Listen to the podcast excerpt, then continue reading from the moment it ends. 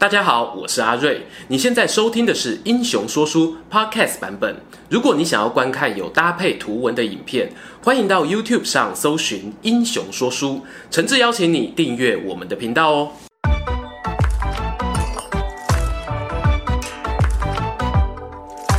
Hello，英雄说书的观众朋友，你们好，我是说书人阿瑞，替大家带来精彩的英雄故事。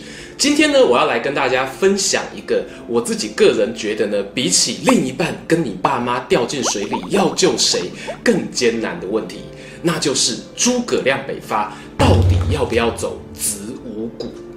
如果啊，你的男朋友或女朋友是三国迷的话，不要怀疑哦，把今天影片这个问题练起来，晚上在枕头旁边呢，轻轻对他说：“宝贝啊，我觉得诸葛亮走子午谷是有道理的。”哇，他听到我，保证吓到弹起来。我是说从床上来，到底子午谷这个问题呢，为什么这么艰难呢？以下我来帮大家做个简单的战情摘要。大家都听过诸葛亮呢，他是继承刘备的遗志，掌握了蜀汉的大权。他最大的心愿啊，就是有朝一日呢，可以北伐曹魏，复兴汉朝。蜀汉的根据地呢，是在益州，它主要是一个盆地。往北边打呢，有很多高山纵谷哦，行军呢并不是那么的方便。那时候啊，北伐主要有两条路线可以做选择，其中一条呢是走陇山的西边，就是俗称的陇右，占据了幽州、凉州之后呢，往西逼近长安，进入中原。另外一条路呢，则是走比较偏东边的子午古道，换句话讲呢，离长安更近。可以更快地带给魏国压力，甚至达到啊出其不意、快速压制的效果。当时呢，这两条路线各自都有拥护者哦。以下呢，分别给大家介绍一下。赞成呢走陇右的啊，不是别人，正是我们大名鼎鼎的诸葛亮。历史上啊，诸葛亮总共经历了五次的北伐，他几乎都是选择了地图上面偏向西边的北伐路线。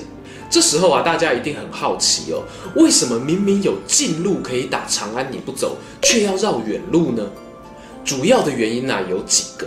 第一点呢，陇西产马可以屯田。要知道哦，北伐是个长期作战，后勤补给非常重要。诸葛亮呢，他娴熟兵法，所以对于补给这件事情呢，自然是十分看重的。陇西一带啊，向来就是魏国的战马来源地，而且它的地势平坦，有利于屯田。还记得我们在司马懿与诸葛亮的精彩对决那支影片当中啊，有提到一场上邽抢收麦子大作战。上邽这个点呢，其实就很靠近陇西这个地方。如果蜀汉呢，他真的能够掌握了陇西，那他就可以建立一个长期作战的中继点，而且可以缩短补给线。诸葛亮他赞成绕远路打陇西的第二个考量呢，在于作战的风险。由于雍州和凉州当时是让曹魏给掌控的，如果蜀汉啊选择从离长安比较近的山路北上，会直接进入所谓的关中地带。东边呢面临了长安、洛阳的主力部队，西边呢则是镇守雍凉的边境军团。军队啊直接变成双面作战，夹心饼干，蜡烛两头烧啊！蜀汉的国力呢是远远的逊于曹魏，这样子的风险啊对他们来说可以说是不可承受之重。听完了陇右派的意见啊，我们也要来平衡报道哦，听听子午谷派的说法。支持这一派的大师兄呢，不是别人，正是负责镇守汉中、防守蜀汉北边的北境之王魏延。在《三国志》里面说啊，魏延几次跟随诸葛亮出兵呢，都想要跟老板请调兵力，组成特遣队，兵分两路，效法过去兵神韩信明修栈道、暗度陈仓的故事。从东边奇袭长安，然后和诸葛亮的主力部队在潼关会师，一举完成北伐大业。只可惜啊，诸葛亮每次呢都拒绝了魏延的请求，魏延呢因此常抱怨阿亮太谨慎，自己呀都没有办法发挥长才。而在魏国方面的史料啊，则记载的又更加的详细了。我们不妨来看看《魏略》里面怎么说。他提到哦，魏延认为负责把守长安的将军夏侯茂年轻又娇生惯养，胆小又没有谋略。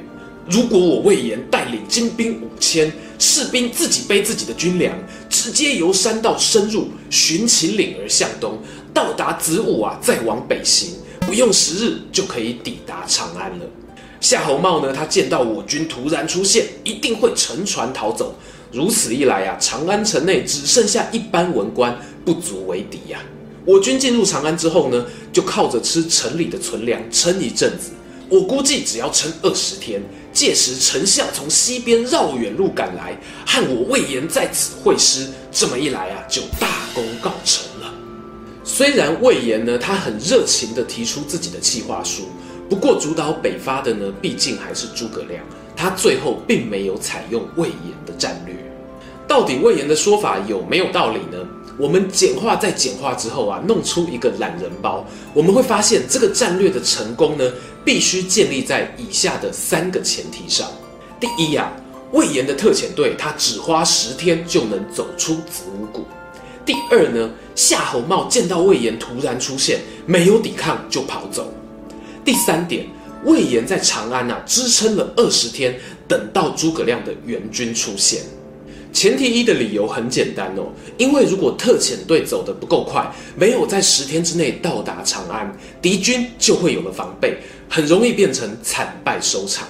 历史上呢，东晋的桓温讨伐前秦，明末的第一代闯王高迎祥，这些人都有想过走子午谷奇袭敌人。可惜呢，最后都因为被敌人发现而落败。前提二，夏侯茂这个把守长安的将军有没有可能不战而逃？要知道哦，他是曹操的女婿，虽然普遍史书对他的评价不佳，认为他对赚钱投资比对打仗更有兴趣，可是他生平啊也没有不战而逃的记录。而这个皇亲国戚啊，他既然手握重兵，又把守长安这个咽喉要地。真的会打都不打就弃城逃亡吗？关于这个观点呢，我个人是保持怀疑的。最后一个前提啊，就是魏延他有没有可能守住长安二十天，或者诸葛亮他有没有可能只用短短二十天就从陇右杀来长安跟他会合？关于防守战呢，有一个概念叫做孤城难守，而擅长守城的将领啊，他多半会安排一些卫星城市来协防主要的城池。这个在史书上面呢，有一些比较酷的说法哦，叫做犄角之势。而想要稳稳的守住长安呢，你必须要连附近的粮仓、潼关，还有渭水的港口啊，都要守下来。但是魏延的特遣队呢，只带少少的士兵，他真的有办法分兵驻守这一些要地吗？更何况呢，诸葛亮他要出兵陇右，还必须要经过魏国的雍州、凉州军区。那些镇守雍凉的将领哦，嘛不是受嘎呀。尽管诸葛亮很好很棒棒，可是呢，要说他笃定可以从二十天内赶到长安，我觉得也是很拼命的一件事。总结来说呢，纯就以上两个选项来说，诸葛亮的陇右派是比较吸引我的答案，而子午谷派的战略呢，必须天时地利人和，再加上主角命发威，才比较有可能成功。但是，哎，讲到这个但是啊，就必须要说魔鬼藏在细节里。大家每次都说魏延呢，他是子午谷奇袭长安的拥护者，但是事实真的是如此吗？我不知道。先不要打我，因为啊，其实你对照刚刚我们提到的两份史料，一份是陈寿的《三国志》，一份则是《魏略》。其实呢，在《三国志》里面，压根就没有说到魏延坚持一定要走子午谷，他只说想要跟丞相讨一支万人部队，然后在潼关和主力军队会师。这样啊，当然还是高风险哦。但是比起魏略讲的用五千人奇袭，还要各种时间全部都配合在一起，就相对容易得多啊。这大概就是乐透中头奖跟中二奖三奖的差别。这样，有人就问啦，那要怎么看魏延他常常抱怨诸葛丞相不采行他的战略？我是持这种想法啦。大家应该有遇过一些长辈哦，酒过三巡之后就会说。哦，你不知道哦，我年轻的时候啊，家里很辛苦啊，没有钱给我栽培。如果我继续读书哦，现在也是医生博士啦。长辈的醉话呢，就像是蜀汉的北伐，最终没有成功，而魏延的梦想也永远来不及实现。得不到的东西啊，永远最美好。至于呢，有关诸葛亮和魏延两个人之间的情爱纠葛，那又是另外一段精彩的故事。我们下回再说。今天的故事说到这边，如果喜欢这一则影片，欢迎订阅我们频道收看最新消息。已经订过的朋友，别忘了打开小铃铛，才不会错过精彩影片哦。想看更多有趣文章，也欢迎到英雄故事粉丝团按赞加分享。这里是英雄说书，我们下次再见，拜拜。